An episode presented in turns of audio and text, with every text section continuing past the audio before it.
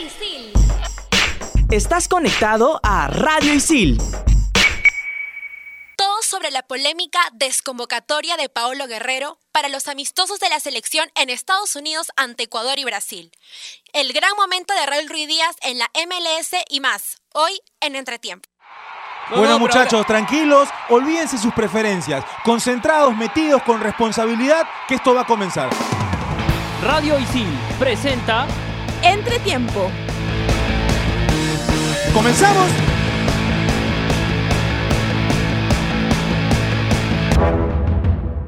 Se acabó la novela Paolo Guerrero y de una manera que no es la adecuada. ¿Por qué no es la adecuada? Hay que saber que muchas veces para tomar esta decisión se tienen que reunir. Bueno, Paolo Guerrero y Gareca se reunieron y la decisión del técnico era de que Paolo esté en los partidos amistosos ante Ecuador y Brasil.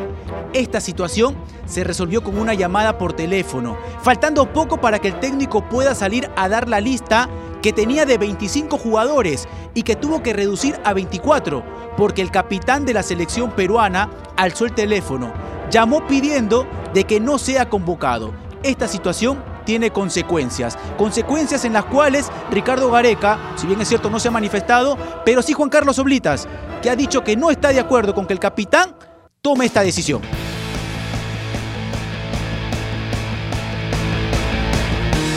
Hola, hola, hola, hola, hola, hola, ¿qué tal? ¿Cómo están? Bienvenidos a Entretiempo. Arrancamos con el tema de Paolo Guerrero. Como ustedes saben, se dio a conocer la lista para los partidos ante Ecuador y Brasil y no figura el capitán, el referente del equipo de Ricardo Gareca. Es uno de los temas que vamos a tocar hoy en Entretiempo. Saúl Quiroz, ¿qué tal? ¿Cómo estás? Pablo, ¿cómo estás? Mabe, Gabriel, ¿qué tal? Eh, contento de compartir la mesa una vez más con ustedes. Eh, y hay que analizar bien lo que es eh, la no convocatoria de Pablo Guerrero. Ahorita, ahorita lo vamos a ver. Mabe, ¿qué tal? ¿Cómo estás? Hola Saúl, Gabriel, Pablito, ¿qué tal? Eh, una, un tema, el de Paolo Guerrero, que da mucho, mucho para analizar y para comentar, que ya seguramente vamos a, a tocar ese tema en breve. Gabriel Rey, ¿qué tal? ¿Cómo estás? Nos acompañas hoy en Entretiempo. ¿Qué tal Pablo, Mabe, Saúl? Sí, lo de Paolo da para hablar, ¿no? No, no es más polémico, o sea, a ver, está mal cómo se, cómo se dio, no que se haya dado, sino el cómo, el fondo, la forma está mal. Exacto, vamos a abarcar el tema de Paolo Guerrero, también de lo que puede ser ya la decisión de Gareca en cuanto a cómo replantear qué futbolista lo puede reemplazar. Mi nombre es Pablo Caña, somos estudiantes de la carrera de periodismo deportivo de ISIL. Ya saben que nos pueden escuchar en Spotify como Radio ISIL Entretiempo. Se dio la noticia, finalmente Paolo Guerrero no va a ser convocado para los partidos ante Ecuador y Brasil. ¿Cómo se termina dando esta situación? Porque hasta minutos, digamos, minutos antes de que se dé esta conferencia de prensa por parte de Ricardo Gareca, Paolo estaba. Y lo había manifestado Juan Carlos Oblitas, y Néstor Bonillo también había dicho, y hasta el mismo Solano, que la selección está por encima de todo. Era lo que había manifestado. Se termina dando la lista y no figura Paolo Guerrero. Y Paolo, luego del partido que tiene Internacional y que pierde ante Flamengo, toma la decisión de insistir, porque ya había conversado con Gareca y ya sabía lo que Gareca le había dicho, que era que tenía que estar en estos partidos que son muy importantes en cuanto a las eliminatorias que se vienen, Qatar 2022. Sin embargo, el mismo día de la convocatoria, Paolo Guerrero alzó el teléfono y le comunicó a, Paolo a Ricardo Gareca que no sea considerado. Si bien es cierto, eh, ya vamos a analizar eh, si esto deja un precedente o no, pero la manera como se termina dando que Paolo Guerrero no sea convocado, que se llame ese mismo día, creo que también es algo que el técnico tiene que evaluar. Y primero está la buena relación que tienen Paolo Guerrero y Ricardo Gareca, ¿no? Porque hay que tener una relación eh, muy amena, muy linda, para que venga el jugador y te diga, oye, ¿sabes qué? No, no quiero estar en la convocatoria, por favor déjame con mi club, y que Ricardo Gareca haya aceptado. Porque cualquier otro entrenador agarra y dice, no, ¿sabes qué? Tienes que venir y, vienes y listo, y, y ahí nomás que de tema, no, no me insistas más. Eh, y yo venía diciendo eh, en los programas anteriores que me parecía buena la decisión de, no convocar a, Paolo Guerrero, porque podíamos ver a diferentes jugadores. Podíamos ver otra vez a Ruiz Díaz, creo que se merece una oportunidad más. Podemos ver a Jordi Reina, que viene anotando en, en la MLS. Y podemos ver además otras funcionalidades en el campo, ¿no? Otra formación tal vez, otros jugadores, otros nombres. Eh, y a partir de eso que en algún momento, como decía Gabriel, Paolo Guerrero ya no va a estar. Ahora, Saúl, Y, y ante eso tenemos que buscar otras opciones. es cierto lo que podemos ganar con que Paolo no esté, ver de repente otras opciones en ataque, pero creo que el fondo de esta situación no tiene que ver con lo futbolístico, sino, como decía Gabriela al inicio, ¿no? Por cómo es que finalmente Guerrero termina saliendo de la convocatoria. Porque hay- hay formas, ¿no? Y creo que Guerrero eh, no tuvo el, suficiente carácter de repente para afrontar esto desde un inicio, porque esto no viene desde 20 minutos antes de la convocatoria y la, y la conferencia de prensa. Esto viene hace semanas en donde ya se sabía y Guerrero sabía que no quería venir eh, por X motivos, en este caso la Copa Brasil, pero él hace dos semanas pudo haber hablado con Gareca y sentar eh, los puntos sobre la mesa, cosa que no hizo y terminó haciéndolo de la peor manera 20 minutos antes, ¿no? Exacto. Ahora, esa conversación que tuvo Ricardo Gareca con Paolo Guerrero en Brasil, eh, el técnico le dijo que lo iba a llamar, de todas maneras. Ahora, que Internacional haya mandado a un representante para que pueda conversar con Juan Carlos Oblitas, con el presidente o con el mismo Ricardo Gareca, fue innecesario porque como lo menciona en conferencia de prensa el estratega de la selección, ellos no atienden asuntos acá. institucionales. No estaba Ricardo Gareca cuando Pero- llega el. no, no estaba, el- pero buscaban esa reunión. A ver, Gareca dice, no tenemos pedidos institucionales, atendemos pedidos personales, pedidos del jugador. Porque ha sido el caso de Cuevas, ha sido el caso de Polo, ha sido el caso de Raúl, de Raúl Ruiz. Díaz. El caso de Paolo, si bien es cierto, el pedido lo hace el jugador, pero es un pedido personal del jugador con un trasfondo institucional. Sí, es cierto. Ahora, ¿cuál es es- cierto porque fi- finalmente porque- lo que le está haciendo Gareca es ceder frente a la institución. sí, porque es lo que es lo que yo menciono. Quiero el llegar a ese punto de, el- de la, de la mala forma, porque es una conversación entre los dos, ¿no? O sea, la mala forma es con la gente, pero la conversación entre los dos me parece. No, me parece no, no, no, no, No, no, la- pero, la, pero la- que la se- mala, es la que mala forma es llamar a Gareca 20 o media media hora antes de la convocatoria y decir, ¿sabes qué, profe? No me convoques. Y ojo que Juan Carlos Oblitas. Juan Carlos Oblitas Y si, aclara ese y si tema. Gareca tomó la decisión eh, ahí, minutos antes. No, lo que pasa es que O sea, y- hay esta y- llamada donde Guerrero agarra y dice, Sí, oye, hay ¿sabes esa qué? llamada. No me convoques. Hay esa llamada. Existe esa llamada. Juan Carlos Oblitas menciona de que el día viernes que se dio la conferencia de prensa de Ricardo Gareca, Paolo Guerrero estaba en la lista. Lo menciona Juan Carlos Oblitas. Paolo Guerrero estaba en la lista de convocados. Media hora antes de que Gareca pueda dar la lista, Gareca lo llama a Juan Carlos Oblitas y le comunica la situación de que Paolo Guerrero no va a estar. Es lo que aclara Juan Carlos Oblitas. Ya la manera como se termina dando y lo que haya conversado Paolo Guerrero con Ricardo Gareca tiene que ver justamente con que Gareca lo quería y Paolo tenía que insistir. Tenía que insistir y también está de parte del futbolista presionar. Ahora, porque presiona para que El finalmente... equivocado en todo caso sería Ricardo Gareca, ¿no? Por no... hab- A ver, si tú decides este tipo de, de, de pedidos de un jugador, eh, que son grandes pedidos, porque son dos partidos importantes para nosotros, lo debiste hacer con, con tiempo eh, y analizando bien la situación. Oye, ¿sabes qué? No, eh, dos semanas decidí que no funcionaba que, que- que pidas este permiso y listo. Y quedaba ahí la, la decisión. Es que todos no puedes moverla así de la nada. Sí, sí. El Ahora, equivocado entonces es Ricardo Gareca. Y vamos a escuchar las declaraciones de Ricardo Gareca con respecto a este tema y vamos a seguir conversando.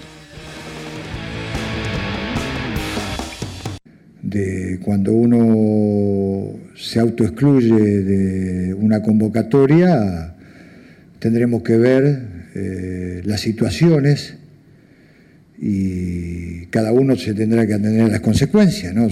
Tendremos que resolver. Sobre el respecto, para nosotros la selección es lo más importante que, que todo.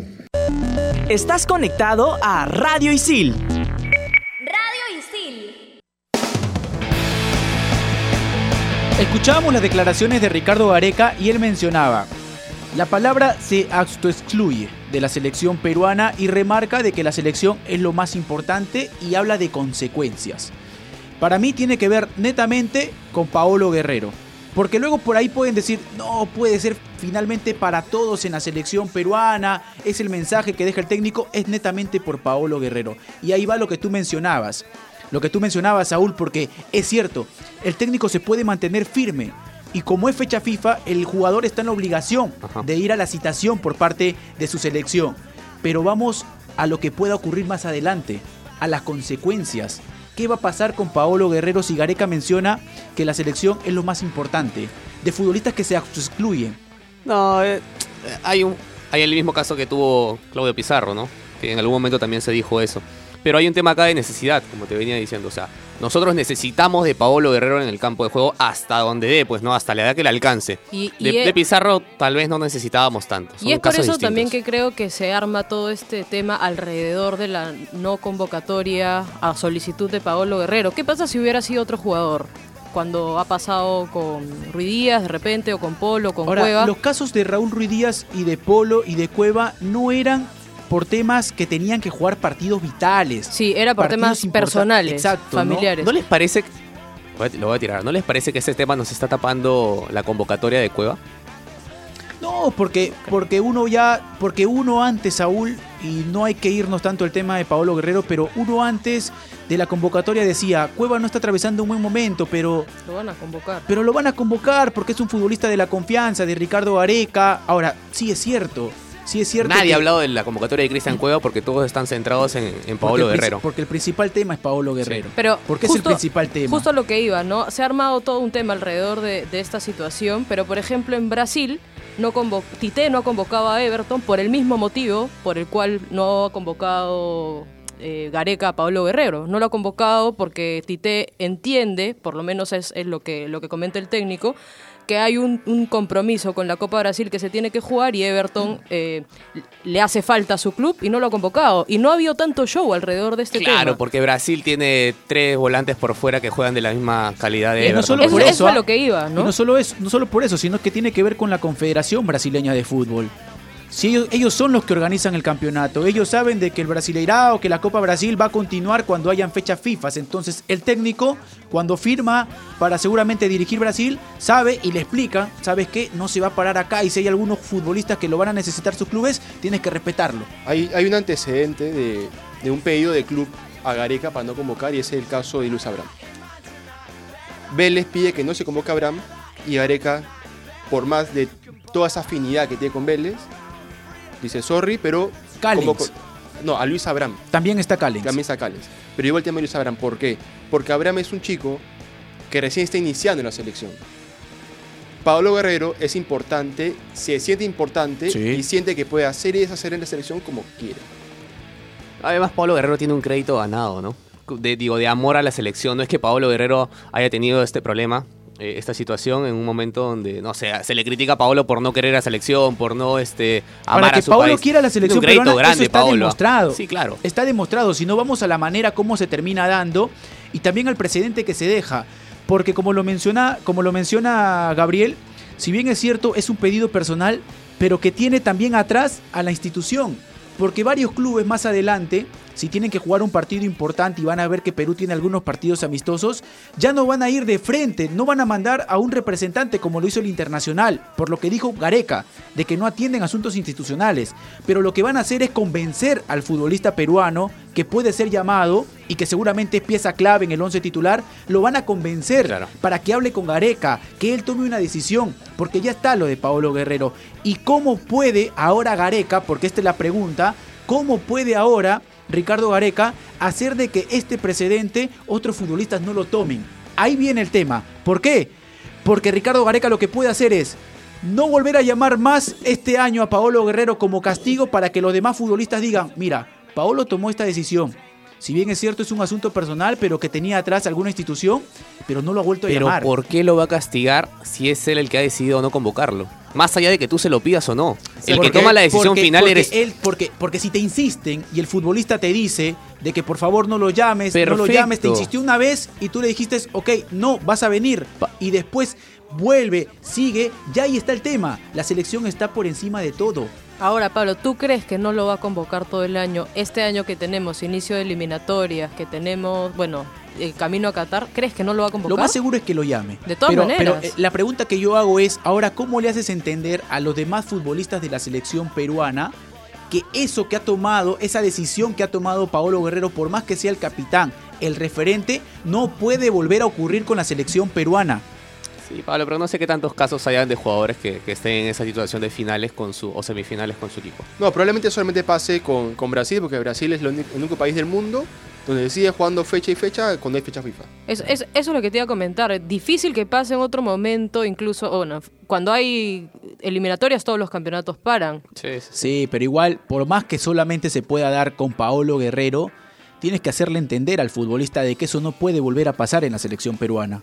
Que esas tomas de decisiones por parte del jugador, pasando por encima. Porque termina pasando por encima del técnico, ¿o no? Eh, pero es que él se deja que lo pasen por encima. Pero es que también ahí está el tema, Saúl.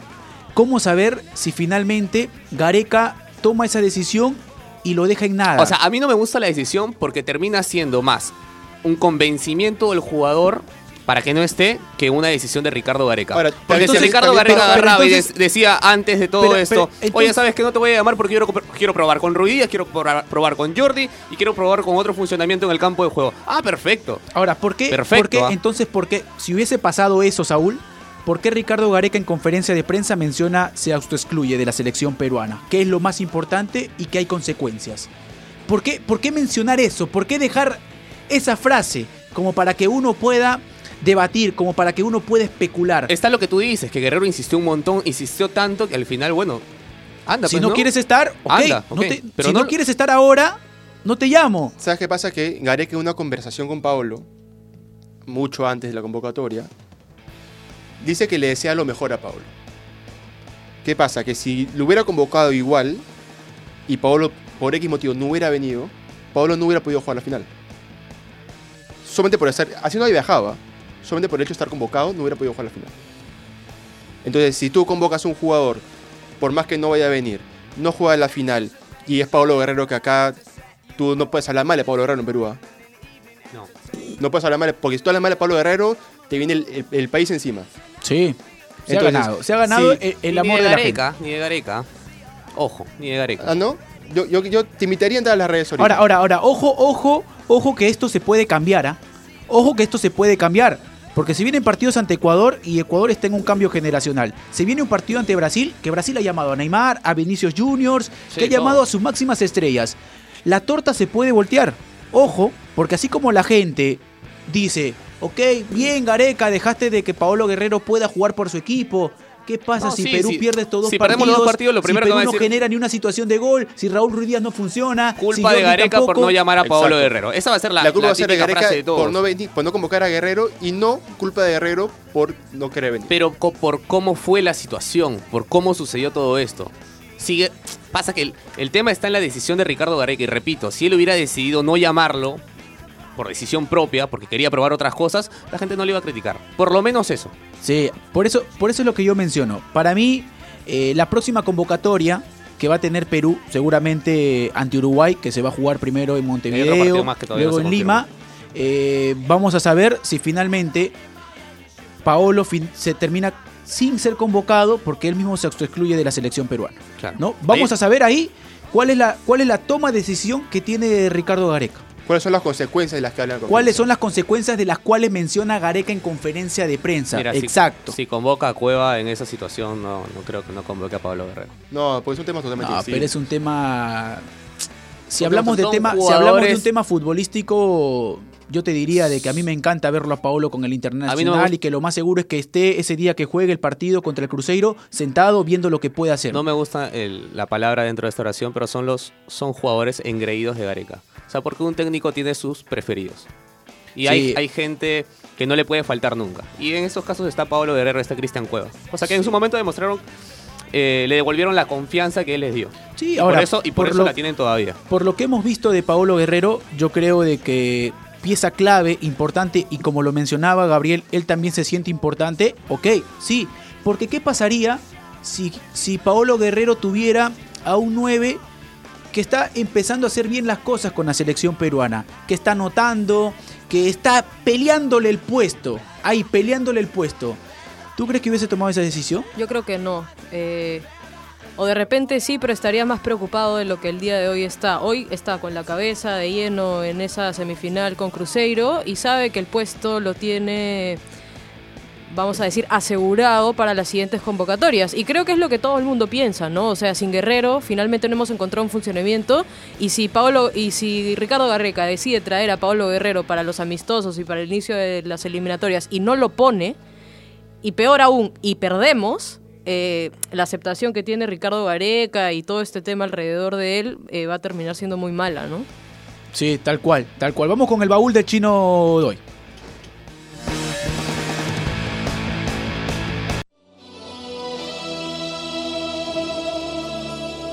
El 1 de septiembre de 1962, en Ámsterdam, nació el futbolista holandés Ruud Gullit.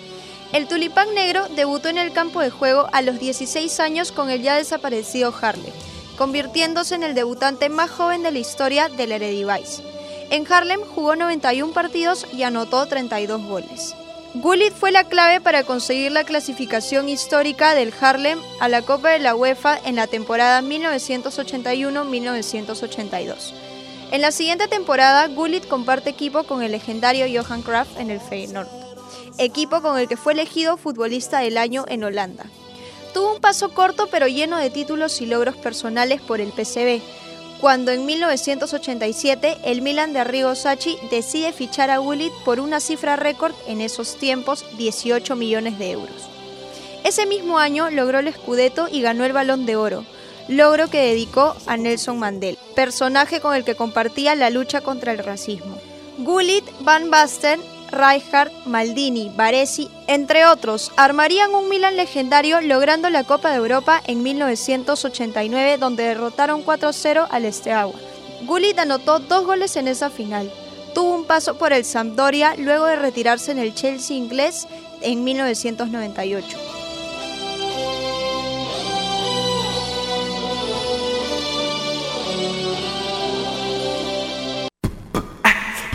Estás conectado a Radio Isil. Radio Isil.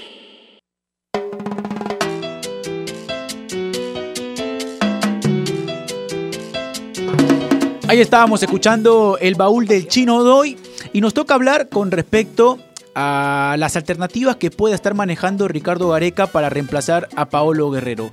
Creo que algo queda muy en claro. Si Gareca es consecuente, el que tendría que jugar en esa posición es Raúl Ruiz Díaz. Y el otro vendría a ser Jordi Reina. ¿Descartan a Quevedo jugando de 9? Totalmente. Sí. Sí, yo creo que sí. O sea, Hasta Gabriel Costa de falso 9, ¿ah? yo, ¿Y yo creo- Quevedo no? No. A mí me gustaría ver a Raúl Ruiz Díaz acompañado de alguien más. Por ahí de que veo. Pero acompañado de. Ah, de Quevedo. O sea, que no juegue a Raúl Ruiz Díaz solo arriba. Que tenga alguien que le dé los espacios a Ruiz Díaz y que mismo Ruiz Díaz le dé los espacios a alguien más. Ya han jugado en algún momento Rui Díaz con Jordi Reina, algunos minutos me parece. Y creo que ¿Sabes quién también? creo que Gareca va a ir por ahí. Ahora, Y yo- yo André digo que Carrillo, veo- ¿no te acuer- acuérdense que André Carrillo jugó como una especie de falso 9 contra Croacia. Sí, pero saca ese tema de Carrillo. Pero eran por un tema de cambios posicionales Sí. No, que se terminaban aparte, dando. A Carrillo le falta lo más importante, pues. El gol. Exacto. El gol. Yo, a bueno, por lo visto de, de Kevin Quevedo, en las últimas fechas, la última temporada, Kevin Quevedo se viene metiendo muy bien al área. No como nueve. Los goles que hace, mira, mira los goles que hace Quevedo de ante. Cantolao. ¿No? Llegando, ¿no? Los goles son llegando. Llegando, pisando el área. Es por eso que yo no lo descarto tanto a Quevedo como 9. No lo descarto. Pero solo no creo. El tema Solo está en no creo. que vaya a buscar Ricardo Gareca, ¿no? Si va a buscar lo mismo que hace con Paolo Guerrero, no va a funcionar. no, pero es que con Paolo Ahora. sabemos que mandarle un balón al pecho es lo mejor. Por eso. Pero con Raúl Ruiz Díaz no puedes hacer eso. Acá hay que rotar muy bien la pelota. Sí. Eh, Ahora, no, no va a estar YouTube en el partido con Ecuador. Sí, pero, tenemos, un, Pregunta un lanzador, interesante. tenemos un lanzador como Trauco, Sí. que, que la salida de Trauco siempre era larga Paolo. ¿Canchita de YouTube? Es, es ¿O bastante... le dan unos cachitos Canchita ahí a. Carlos Ascuez? No, no creo. Creo que, o sea, a ver, Gareca ya Pero nos es ha es- demostrado que eh, él es, o sea, quiere probar la formación que con la que él va a comenzar las, 4-2-3-1. las eliminatorias. No hace muchos cambios. Ya probaba a Christopher González en la posición de Yotun y si bien ha convocado a Ascuez, que es una, una noticia nueva en esta convocatoria porque ha tenido minutos con su equipo y está jugando bien. Creo que Canchita González es el reemplazante natural para Gareca de, de Yotun, ¿no? Pero además, el, el cómo vamos a intentar llegar al, al arco rival, Canchita te da más opciones en, en ese sentido. Carlos Asco, eso es más, es más frontal, ¿no? Tú agarra el balón y, y para adelante. Ahora, independientemente de la situación futbolística de Cristian Cueva, ¿se han percatado que en la mitad de la cancha ha llamado a seis futbolistas? ¿No? Pedro Aquino, Renato Tapia, Josimario Tun, Carlos Ascuez, Josemir Bayón y si quieres también lo puedes meter ahí a Canchita González. Sí. ¿Se podría dar un cambio de sistema y jugar con tres en el medio? E, Es- eso te iba a decir. O sea, frente a la llamada de Quevedo, de, de Gabriel Costa, Gabriel Costa que está jugando por izquierda en Chile, Quevedo juega por derecha, Buen, buen punto. por, por ahí buscando cosas distintas, ¿no? Porque si hubiera convocado lo mismo de siempre para cambiar un funcionamiento, ya se, o sea, a menos Gareca ya vio que eso funda- cambiar el funcionamiento con los mismos jugadores, No. con la misma cantidad de jugadores, no le está funcionando. No. Entonces, de repente, convocar a seis mediocampistas le da más recursos para poder cambiar el funcionamiento del equipo. Sí, ahora, sobre todo para mí podría cambiar mucho en el partido ante Brasil. Porque ante Brasil yo creo de que Gareca es consciente de que va a haber un equipo que va a asumir el protagonismo, que va a haber un equipo que ya lo demostró en la Copa América que es superior. Dos veces demostró. ¿No? Entonces puede ser una oportunidad, ya que hablamos de oportunidad cuando no está Paolo Guerrero de probar en el ataque y cambiar un poco el funcionamiento, puede ser una oportunidad para que planteemos los partidos desde la inferioridad que podamos tener.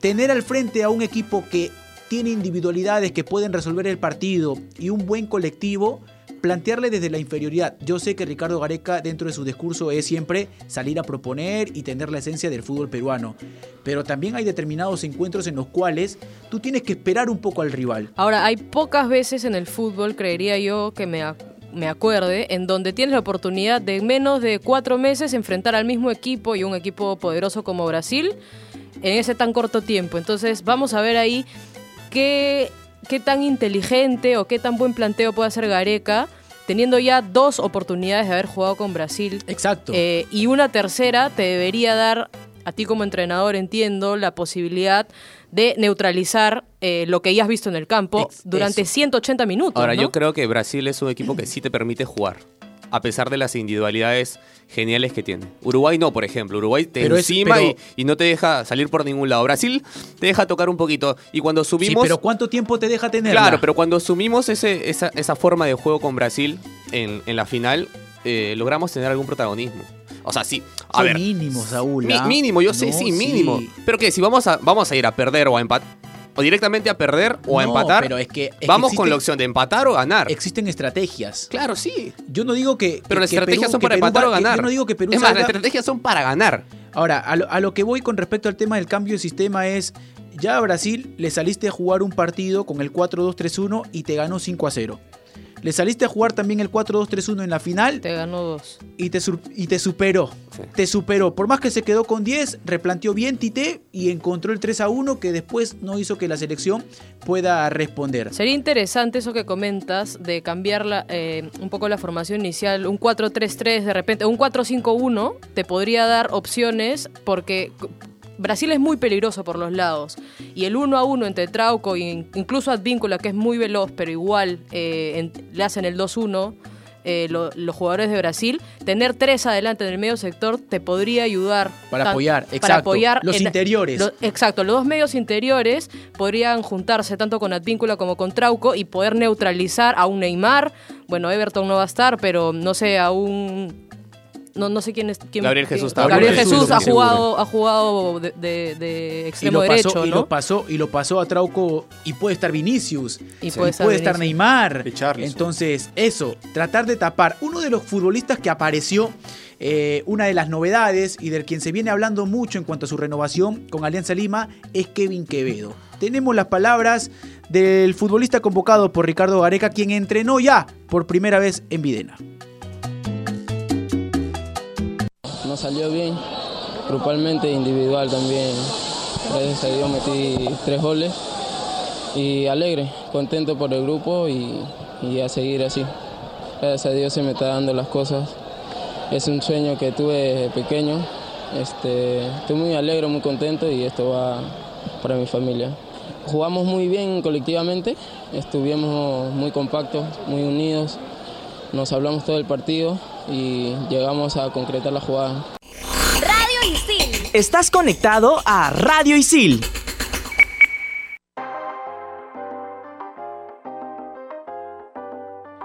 Ahí estaban las palabras de Kevin Quevedo, futbolista que todavía no renueva con Alianza Lima, que sigue la novela, si finalmente Alianza va a aceptar sus condiciones, si va a ceder el representante que es su Se padre. volvió loco su papá. Sí, sí, por lo que ha pedido, eh, no mirando la realidad, no solo de Alianza Lima, la realidad del fútbol peruano.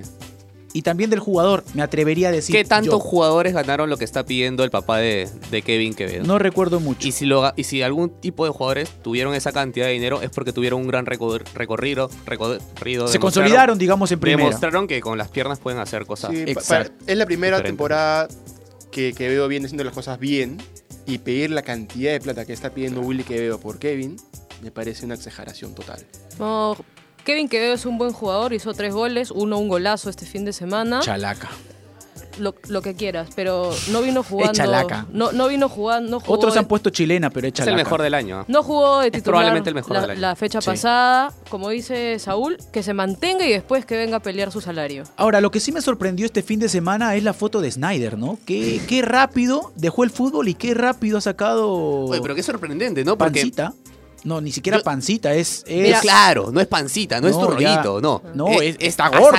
Te Mira, has hinchado además. Aquí la tengo, la Y- foto la estoy viendo. ¿Cuál es la me- primera impresión que Me te- hizo acordar a Ronaldo. a Ronaldo. A Claro, Ronaldo. Ronaldo que tiene un problema de tiroides, por eso es que, digo que Ronaldo No, pero Ronaldo en Corinthians ya estaba bastante gorrito. ¿ah? Ya estaba en, en No, modo claro, Snyder ya. En modo No, Snyder. modo Snyder no. No, tanto, pero ya Modo- estaba por ahí, o estaba sea, por ahí. Era gordo Ronaldo. eh, en Corinthians pero- era bien gordo. Ahora, el, el gordo Ronaldo, tú lo pones en una losa, lo pones en... Ah, pues, una cosa es el físico, otra cosa es lo que te puede hacer en la cancha. Ron- Ronaldo te jugó y te ganó un mundial sin una rodilla. Sí, es una terminó, terminó la carrera siendo un crack sin dos rodillas. Una bestia. Es Ronaldo. Una bestia. Ahora, pero lo sorprendente es la- el tiempo en el que se ha vuelto Eso. tan gordo. Eso. eh, Por Snyder. eso la actividad física es importante. Ya sabes, Pablo. que entrenen, Nada entrenen. de salchipapas, anticuchos al No, ya no, ya no. Pero bueno, el torneo clausura, ustedes saben que el torneo clausura todavía no, no se va al receso por los partidos de la selección peruana, más allá de que ya iniciaron los entrenamientos. Y vamos a escuchar la agenda porque hay partidos interesantes.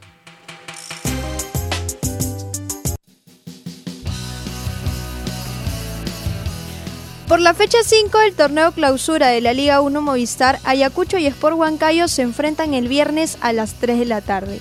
Ese mismo día César Vallejo y Sporting Cristal a las 8 de la noche. El sábado arranca la jornada con el partido entre San Martín y Unión Comercio a las 11 de la mañana. También UTC y Cajamarca a las 3 y media de la tarde. Seguido ese partido, Cantolao y Sport Boys a las 5 y 45 de la tarde. Cierra la jornada del sábado el partido entre Universitario y Melgar a las 8 de la noche. El domingo arranca con el partido de Pirata ante Manucci a las 11 de la mañana. Y ese mismo día se enfrenta Alianza Lima y Deportivo Municipal a las 4 de la tarde.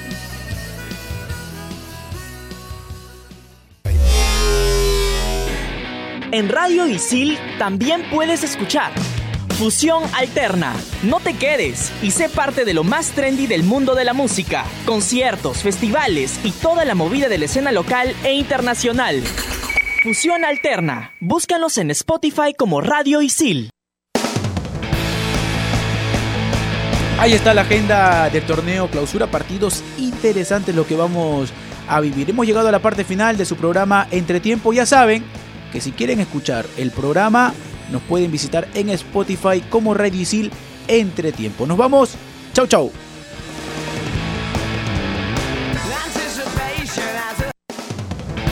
Radio Isil presentó Entretiempo.